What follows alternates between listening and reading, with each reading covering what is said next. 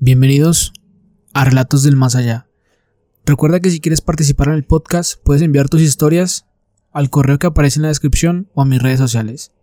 Conseguí un trabajo como vigilante nocturno en el cementerio, pero apenas sobreviví una noche. En la primavera de 2003 me gradué de la escuela secundaria y tenía preparada una beca en un colegio comunitario cercano. Decidí conseguir un trabajo de verano para ganar algo de dinero extra antes de comenzar mi primer año de ese otoño. Dio la casualidad de que un amigo de mi padre trabajaba como cuidador en un cementerio local, pero se tomaba un par de meses de descanso para recuperarse de una cirugía en la espalda y ya se había programado todo para su descanso. Duke, el amigo de mi papá, me dijo que su hijo Ryan tenía más o menos mi edad y ya se había ofrecido como voluntario para ocupar el puesto de cuidador diurno temporal. Pero, si yo estaba interesado, él tenía otro trabajo en el que podría yo encajar perfectamente. Le pregunté qué era y me dijo que era vigilante nocturno. Aparentemente habían otros varios cementerios en el área que habían sido vandalizados recientemente. Probablemente trabajo de adolescentes. Y Duke Necesitaba a alguien que vigilara el cementerio entre las 8 pm, cuando estaba cerrado al público por el día, y a las 5 am, cuando su hijo Brian se presentaría a su trabajo. Duke me dijo que no era un puesto oficial del condado, pero que estaba dispuesto a pagarme de su propio bolsillo para que yo hiciera el trabajo. Al principio dudé un poco a la hora de aceptar el trabajo. No soy alguien que se asusta muy fácilmente pero la idea de estar solo en un cementerio desierto por la noche durante nueve horas me dio escalofríos. Pero realmente no tenía nada más preparado para mí ese verano. Y de todos modos, parecía que sería mejor que voltear hamburguesas en McDonald's. Así que encogí mis hombros y le dije, claro, ¿por qué no? El cementerio donde estaría trabajando estaba a las afueras de la ciudad donde vivía, en el campo, rodeado de tierras de cultivo abiertas por tres lados. La parte trasera del cementerio terminaba en el borde de una pequeña zona boscosa. Era bastante grande y extensa, tal vez unos seis acres, y era uno de los cementerios más antiguos de la zona, con tumbas que databan de principios del siglo XIX. Conduje hasta allí una tarde brillante y cálida a principios de junio para mi primer turno, y Duke me saludó, que me estaba esperando cerca de la entrada, Pasó la siguiente hora dándome un recorrido por los terrenos y explicándome en qué consistirían mis deberes laborales. Básicamente le daría un barrido a todo el cementerio cada hora y anotaría cualquier actividad inusual, sea lo que sea. Y si encuentro a alguien invadiendo, no debería enfrentarme a ellos, más bien debería llamar a la policía, fue lo que me dijo Duke. Me llevó a un pequeño cobertizo a un lado cerca del frente. El lugar estaba repleto de herramientas y equipos de jardinería. Había un pequeño escritorio con una silla y un cuaderno encima para que registrara los informes. Una linterna grande, de esas que necesitan cuatro pilas para funcionar. Tan pronto como Duke terminó de mostrarme los alrededores, su rostro de repente se puso serio. Me dijo que tenía algo que quería que yo viera y sacó un anillo de llaves de su bolsillo. Observé, intrigado, mientras abría un casillero de metal alto contra una pared. Dentro había una escopeta de acción de bombeo de calibre 12 y una caja de cartuchos. Duke mantuvo el casillero abierto durante unos segundos para mostrarme la escopeta. Luego lo cerró y volvió a bloquearlo. Me explicó que la escopeta era solo para emergencias extremas y que no quería que la tocara a menos que estuviera seguro de que mi vida corría peligro. Continuó diciendo que nunca se sabe quién pueda aparecer en un cementerio después del anochecer. Por lo general eran cosas inofensivas, niños aburridos que buscaban quizás un lugar para beber y joder. Pero los cementerios también tenían un cierto olor a misterio. Eran lugares para todo tipo de bichos raros, satanistas, drogadictos, a veces incluso profanadores de tumbas. Al ver mi mirada de preocupación, me dio una sonrisa tranquilizadora y me dijo que no era probable que me encontrara con ninguno de esos tipos de personas en el trabajo. Pero quería que supiera solo la escopeta por si acaso. Luego sacó la llave de la taquilla del llavero y me la entregó. Para entonces el final de la tarde había dado paso al anochecer. El sol había comenzado a ponerse. Duke prácticamente me lo había mostrado y dicho todo lo que yo necesitaba saber. Así que nos dimos la mano y luego se fue a casa. Observé cómo se subía a su camioneta y conducía por el camino de la entrada. Atravesaba la puerta del cementerio y entraba en la carretera, y lentamente iba desapareciendo de mi vista. De repente me di cuenta de que estaba solo en un cementerio desierto, a kilómetros de cualquier lugar, y estaba empezando a oscurecer. Me estremecí a mi pesar. Miré mi reloj y vi que eran casi las 8 pm, el comienzo de mi primer turno. Supuse que tal vez quedaba una hora de luz de día. Hice mi primera revisión de los terrenos del cementerio, comenzando en el frente, la sección más nueva, y terminando en la parte trasera, la sección anterior. Esta parte del cementerio era especialmente espeluznante. Muchas de las lápidas estaban agritadas, inclinadas y erosionadas por los elementos.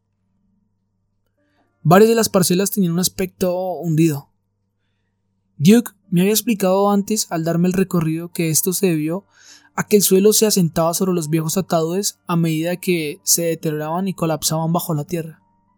Una vez más, me estremecí al pensarlo. La parte trasera del cementerio terminaba en un terraplén que descendía hacia un arroyo poco profundo con el bosque. Este comenzaba hacia el otro lado.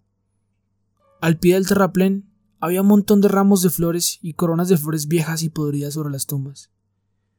Pensé que Duke debía tirarlos allí después de que comenzaran a secarse y desmoronarse.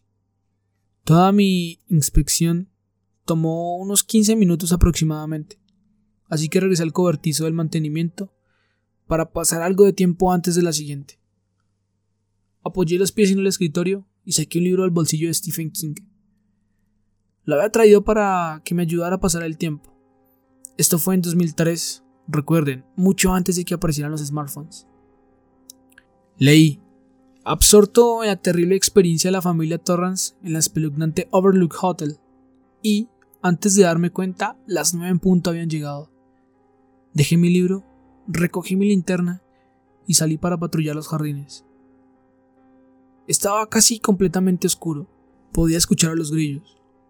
Caminé por el cementerio, comenzando de nuevo por el frente y avanzando hacia la parte de atrás, apuntando casualmente con mi linterna. Acababa de llegar a la parte trasera del cementerio cuando sucedió algo.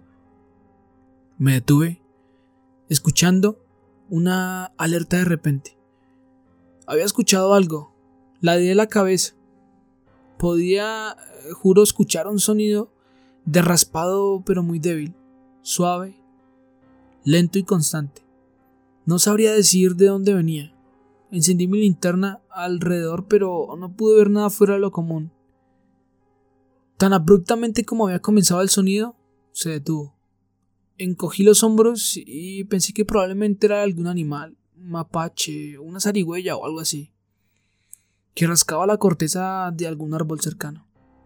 Terminada mi inspección, regresé al cobertizo y recogí mi libro. Pasé la media hora más o menos leyendo y estaba justo en la parte en la que el niño Dani se encuentra con la anciana desnuda podrida en la bañera. Cuando escuché algo afuera que me hizo ponerme de pie en un salto. Derribé mi silla y la sobresalté. Pasos. Eran pasos lentos, laboriosos y arrastrados, que sonaban como si se estuvieran moviendo justo afuera de la choza. Mi corazón comenzó a acelerarse. Me quedé allí, petrificado por el miedo repentino. Era de noche y el cementerio estaba cerrado. No debería haber nadie allá afuera. Recordé lo que había dicho Duke sobre los intrusos adolescentes.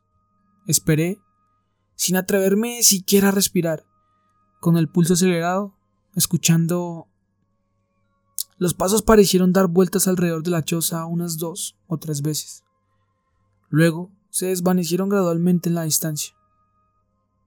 Se reanudó el silencio. Esperé allí durante varios minutos. Estaba demasiado asustado para investigar. eché un vistazo al casillero con la escopeta dentro, pero recordé a Duke, diciéndome que no la tocara a menos de que estuviera en peligro. Probablemente fueron solo algunos niños locales que vinieron a tener una fiesta de bebida para menores de edad, o una pareja de adolescentes que buscaba algún lugar para besarse. Pero pensé y dije, el cementerio está a cinco millas de la ciudad y no había escuchado ningún automóvil que se detuviera fuera o cerca del cementerio. Me quedé allí durante la mayor parte de cinco minutos, asustado e indeciso. Finalmente me dije a mí mismo que estaba haciendo una mierda y que necesitaba ser un hombre. Proteger el cementerio de los intrusos era, después de todo, mi trabajo. Probablemente era un viejo borracho, inofensivo o algún vagabundo que buscaba un lugar para pasar la noche. Reuní mi coraje, tomé la linterna, luego abrí la puerta del cobertizo y salí. Ahora estaba completamente oscuro, pero totalmente oscuro. Gruesas nubes oscuras borraban la luna y las estrellas, y la única iluminación que tenía provenía de mi linterna. Con cautela, comencé a recorrer el cementerio. No habían señales de ningún intruso, nada parecía fuera de lugar. Pero de alguna manera aún podía sentir que algo andaba mal, que había algo diferente. Me tomó un par de minutos colocarlo. Estaba tranquilo, muy silencioso. Muerto, silencioso.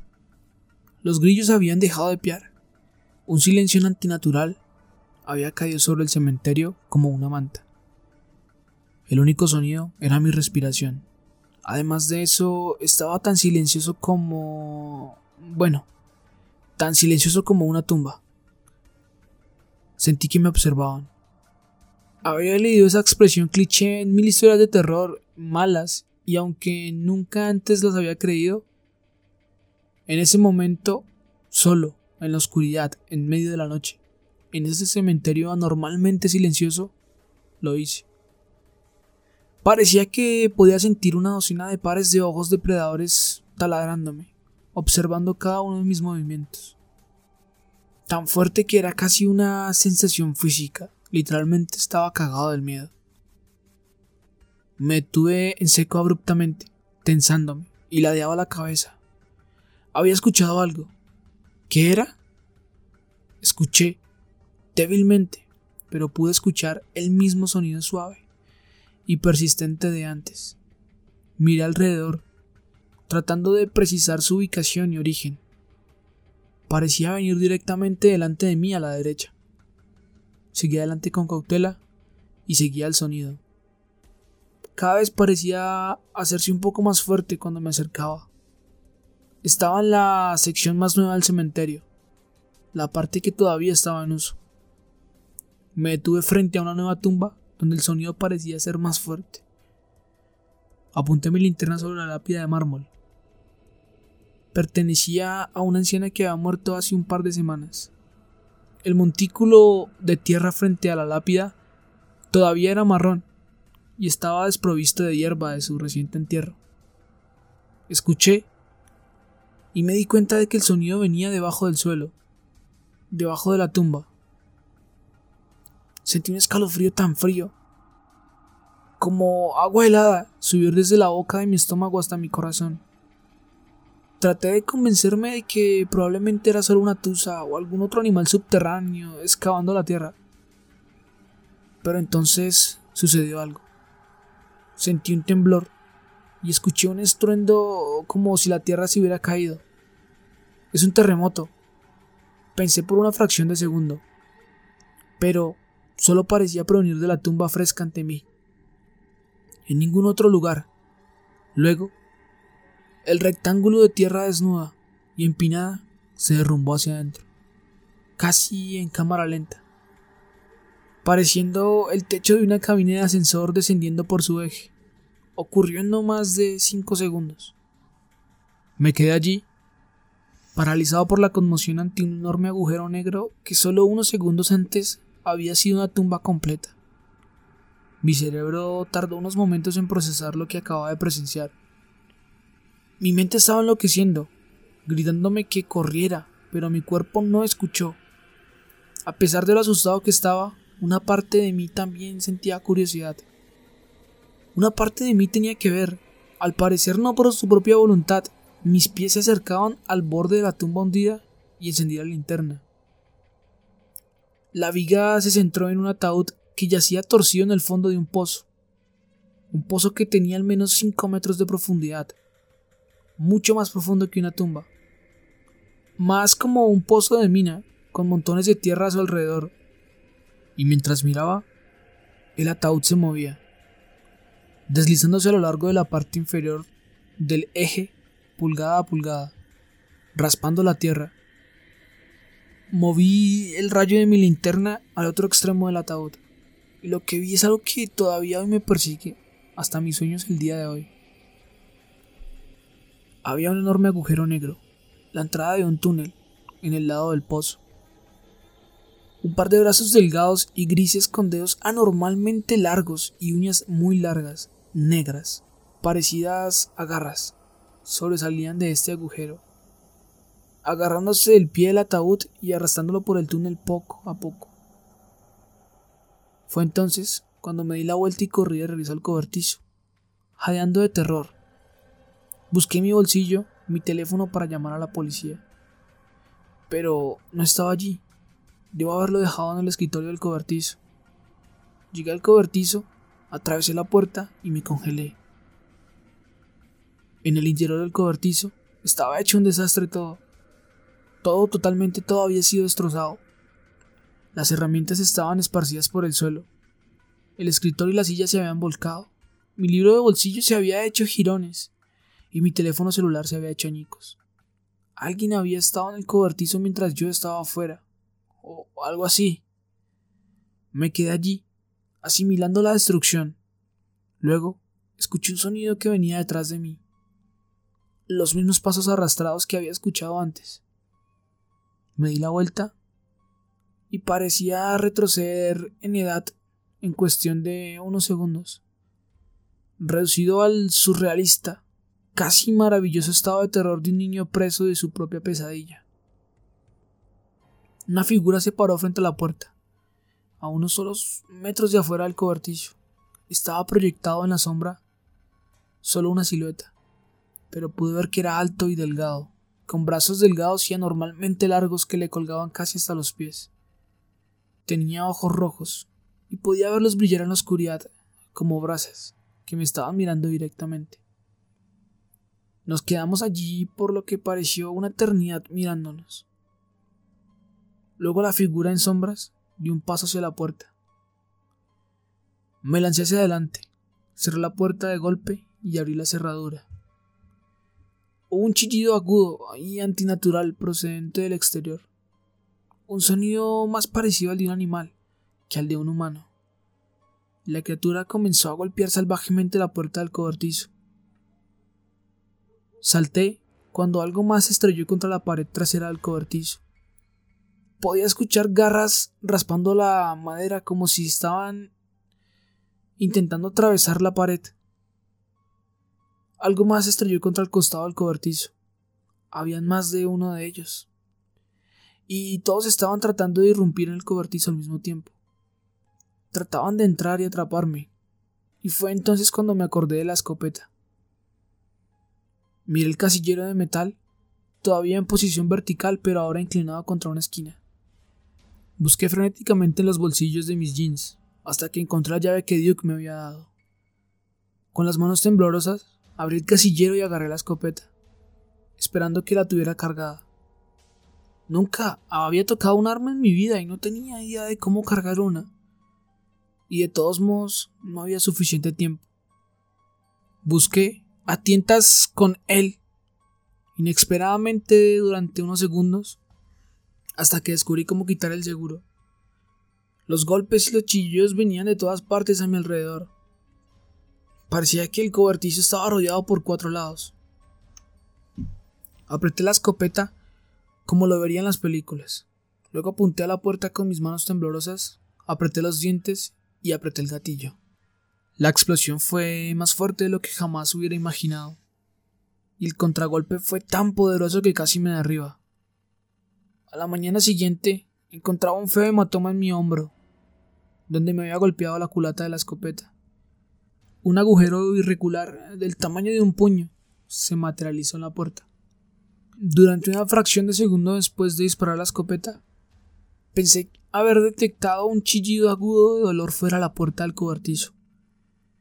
Entonces no pude escuchar nada más que un zumbido en mis oídos. Durante unos segundos temí quedarme sordo por la explosión.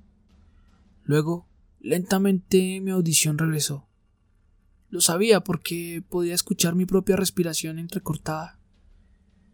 De lo contrario, hubo silencio. Los chillidos y los golpes ya habían cesado. Escuché con atención. Mi corazón latía con fuerza, pero no escuché nada. Luego, con cautela, todavía agarrando la escopeta, me arrastré hasta la puerta del cobertizo maltrecho.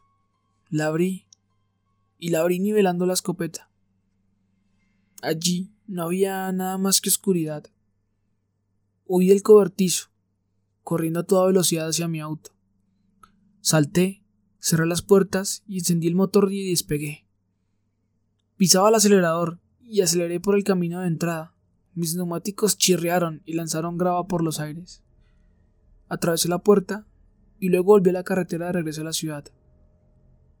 Pero justo antes de cruzar la puerta, vi o creí ver una última cosa en mi espejo retrovisor.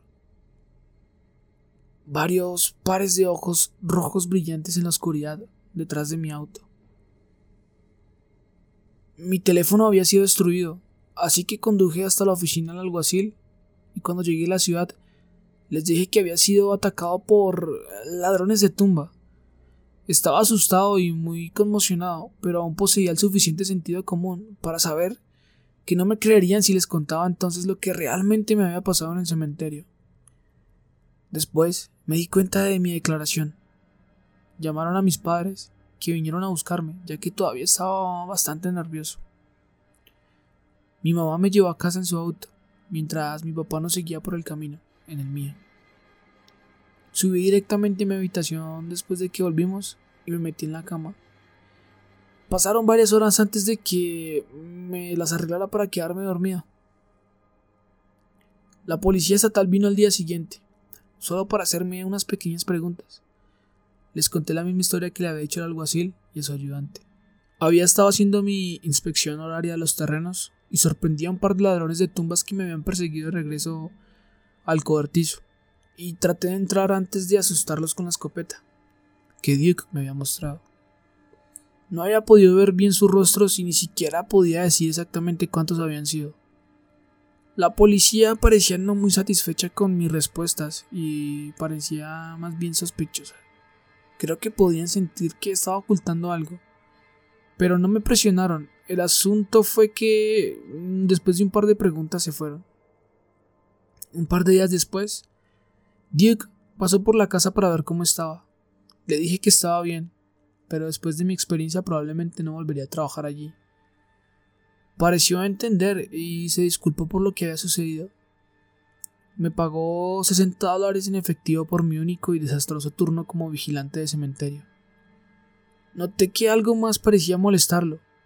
Tenía el ceño fruncido de preocupación y parecía perturbado. Tal vez incluso un poco asustado. Le pregunté cómo iba la investigación policial en el cementerio.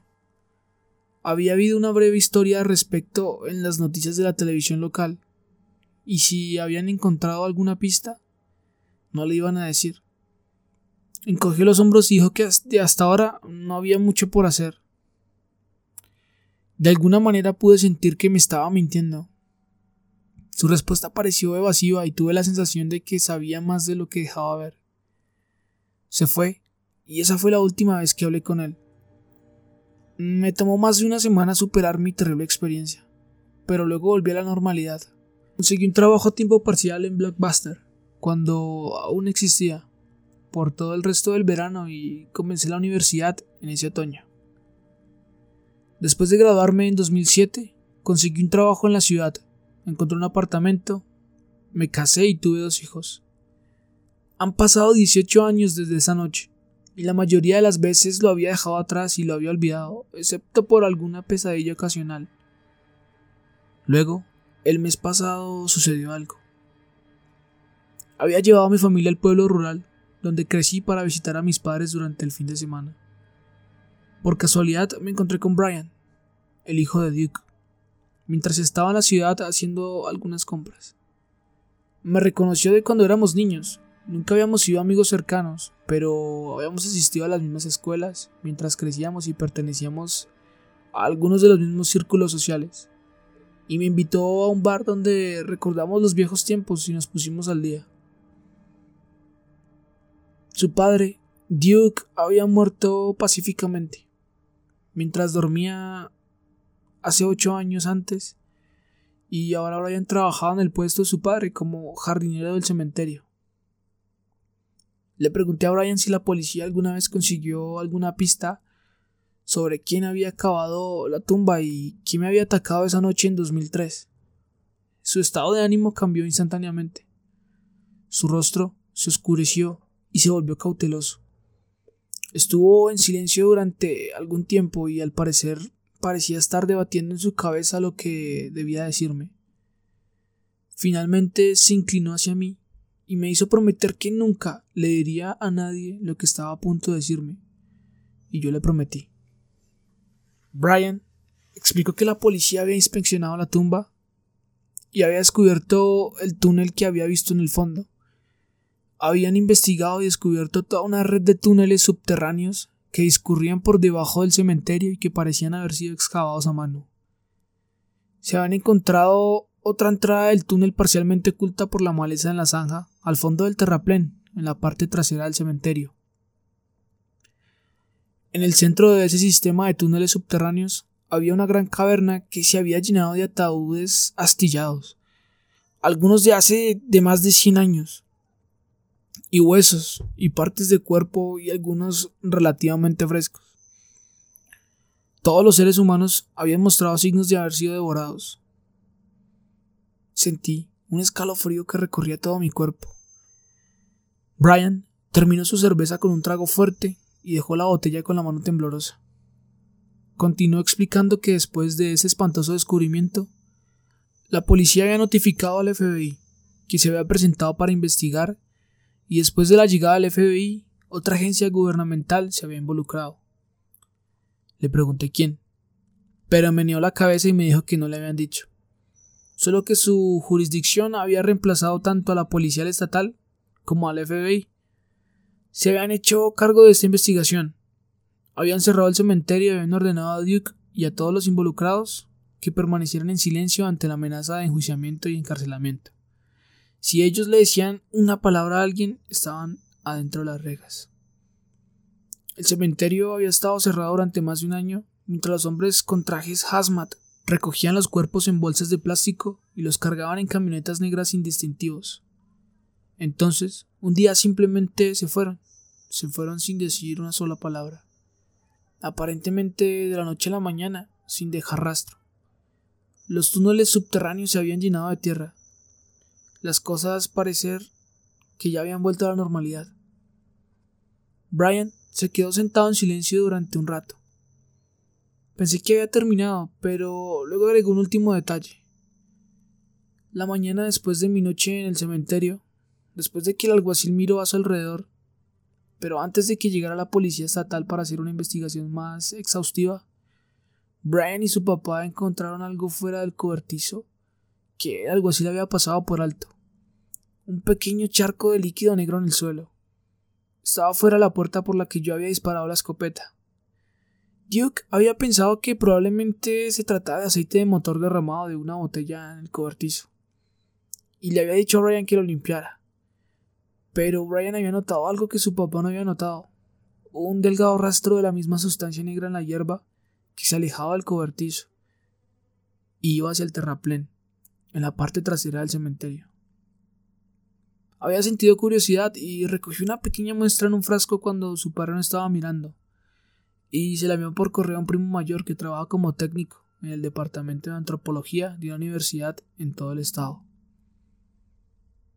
Un par de semanas después, el primo de Brian lo llamó. Habían analizado la muestra y pudieron determinar que era sangre, pero la secuencia de ADN no parecía a nada que se hubiera visto antes. Finalmente, no pudieron identificar de dónde provenía la muestra de sangre, pero fuera lo que fuera, no era humano. Amigos, recuerden que si les gustó este relato y quieren enviar el suyo, lo pueden hacer a mi correo electrónico que está en la descripción o a mis redes sociales. Esto fue Relatos del Más Allá. Espero que les haya gustado el video. Recuerden dejarme su like y compartirlo con todos sus amigos. Hasta la próxima.